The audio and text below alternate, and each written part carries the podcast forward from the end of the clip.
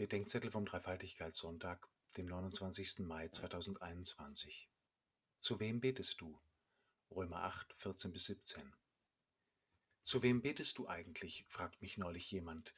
Einen Augenblick bin ich irritiert. Ich frage mich nämlich, ob ich zum Vater oder zum Sohn oder zum Heiligen Geist beten soll. Gut, das mit der Trinität ist kompliziert, irritierend und missverständlich. Die Christen hätten sich viel Ärger erspart, wenn sie auf diesen Gedanken verzichtet hätten.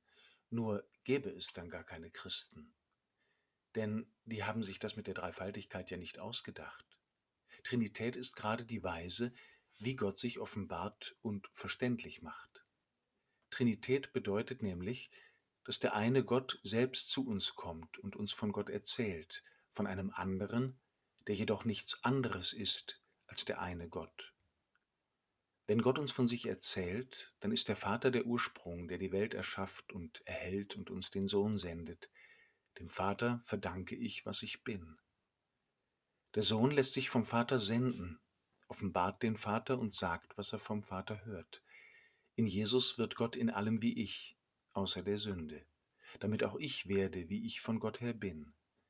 Jesus hat meine Entfremdung überwunden und meinem Tod die Macht genommen. Der Geist reinigt, erleuchtet und ermächtigt. In seinem Licht erkenne ich an Jesus dem Sohn, wer und wie Gott ist. Er betet in mir und mit mir, und er ermächtigt uns, in seiner Kraft von Gott zu sprechen und mit Gott zu lieben. Der dreifaltige Gott steht uns nicht bloß gegenüber und ist auch nicht bloß irgendwie in allem da. Er offenbart sich uns als Mensch und nimmt uns zu sich, damit wir Söhne und Töchter im Sohn werden.